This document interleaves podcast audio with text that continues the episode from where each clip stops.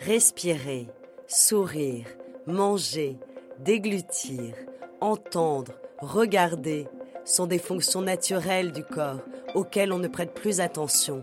Et pourtant, il y a des nouveau-nés, des enfants, des adolescents et des adultes pour lesquels ces actions sont difficiles, voire impossibles à réaliser.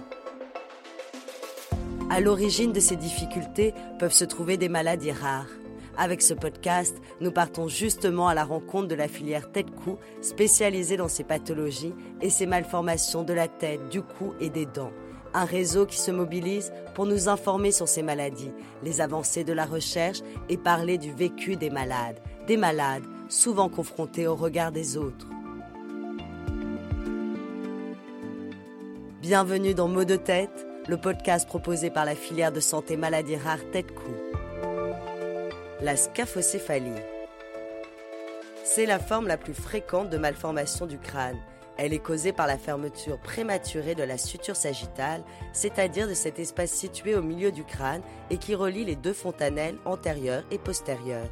Sa fusion prématurée empêche le crâne de grandir dans la largeur et donne aux enfants une tête étroite et allongée. Un aspect qui peut être à l'origine d'une mauvaise estime de soi ou de troubles du comportement. Dans cette mini-série, nous vous proposons de la découvrir et de parler de sa prise en charge avec la docteure Giovanna Paternoster, responsable de l'unité crânio-faciale et coordinatrice du centre de référence du réseau Cranios à l'hôpital Necker. Pour faire le point sur la recherche, nous discutons avec la professeure Corinne Collet, professeure en biologie cellulaire à la faculté de pharmacie et rattachée à l'hôpital Robert Debré. Et enfin, nous rencontrons Natacha Gorno, présidente et fondatrice de l'association Épithète. Elle nous confie le combat de son association pour aider les parents à faire face à cette maladie rare. Épisode 3 L'association de malades.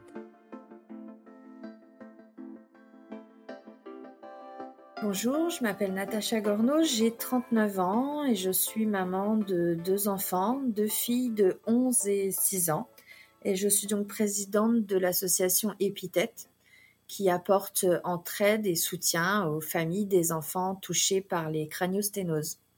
Vous êtes présidente et fondatrice de cette association? Tout à fait, présidente fondatrice, oui. Est-ce que vous pouvez donc m'expliquer un petit peu d'où l'idée euh, vient d'avoir créé cette association Alors euh, c'est tout simple, hein. Euh, forcément quand on traite un sujet, c'est que il nous a touché à un moment donné.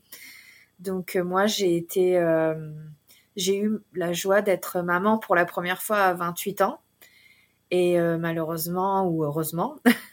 je j'ai donné naissance à une petite fille qui, qui donc a eu une craniosténose. Et puis euh, j'ai trouvé que euh, même si je suis tombée sur des, des médecins et une équipe formidable, j'ai trouvé qu'on était quand même bien seul avec plein de questions. Et euh, j'ai eu envie de partager ça. J'ai eu envie aussi d'aider d'autres familles qui pouvaient ressentir ce besoin. Et c'est pour ça que j'ai décidé de créer cette association qui, il y en avait pas, enfin ça n'existait pas.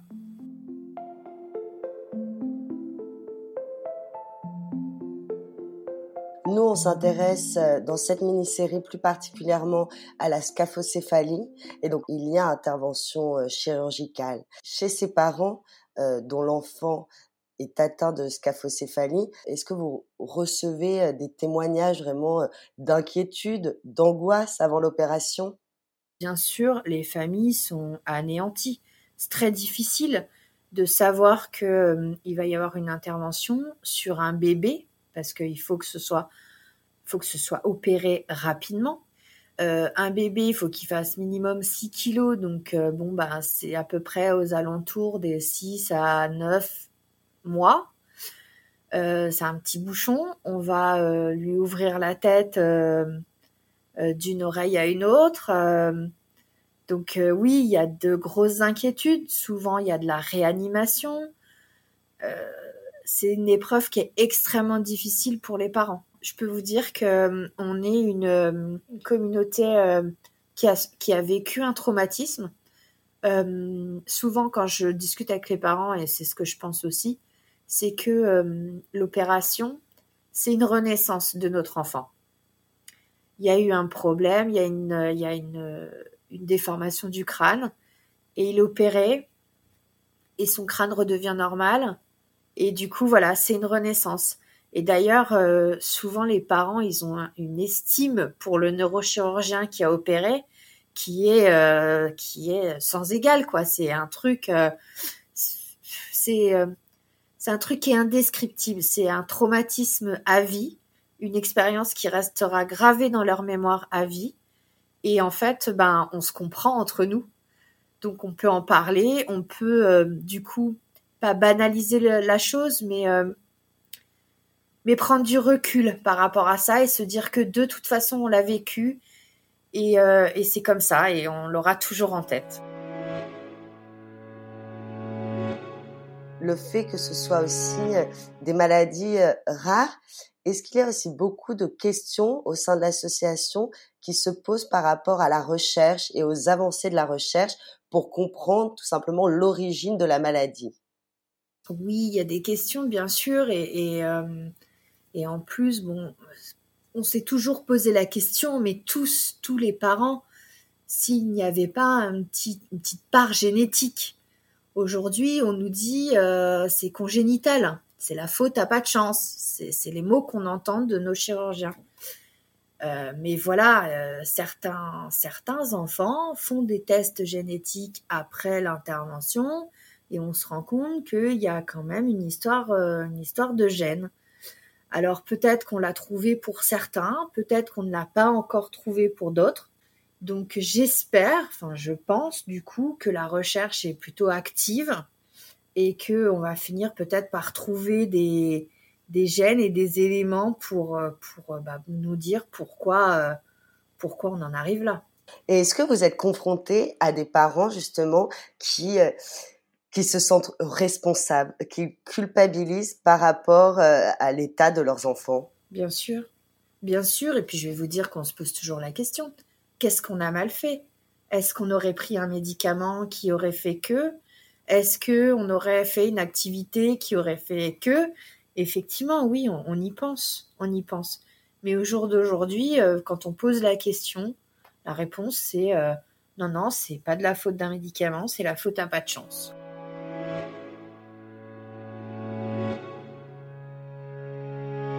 La scaphocéphalie, c'est aussi une maladie qui peut vraiment euh, voilà, toucher euh, l'estime de soi parce que finalement, on va avoir une tête euh, différente des autres enfants. Et est-ce qu'il y a cette angoisse-là aussi chez ses parents, eh bien, d'avoir un enfant qui peut-être ne pourra pas s'épanouir normalement s'il garde cet, aspect physique qui n'est pas, qui sort des canons de beauté ordinaires, dirons-nous. Je dirais que c'est la, la Bon, vous avez le côté médical qui prime forcément, mais euh, avec le souci de pression intracrânienne. Bon, après, euh, certains médecins disent que euh, l'intervention est juste esthétique. Bon, ils sont pas tous d'accord sur le sujet. D'autres pensent que ce n'est pas qu'esthétique et qu'il peut y avoir des risques pour le cerveau. Il y en a certains qui pensent que c'est qu'esthétique et dans ce cas-là, ils laissent le choix aux parents effectivement, après, la question de l'esthétisme et du regard des autres, elle, euh, elle vient dans un second temps parce que euh, il faut pas la minimiser. La société et le regard de la société, il peut être très très dur, surtout avec des enfants. Donc euh, oui, elle vient. c'est une question qui vient dans un second temps. Je vais vous poser une dernière question pour que vous me résumiez un petit peu finalement, voilà, quel est le rôle, quelles sont vraiment les missions que vous donnez à votre association? Eh bien, Ces missions, c'est euh, d'apporter euh, conseil, soutien, entraide à toutes les personnes qui sont touchées de près ou de loin par la craniosténose. Et, euh, et voilà, venez comme vous êtes, avec avec votre envie et si à un moment donné vous voulez plus, et eh ben partez, il n'y a aucun jugement, aucun.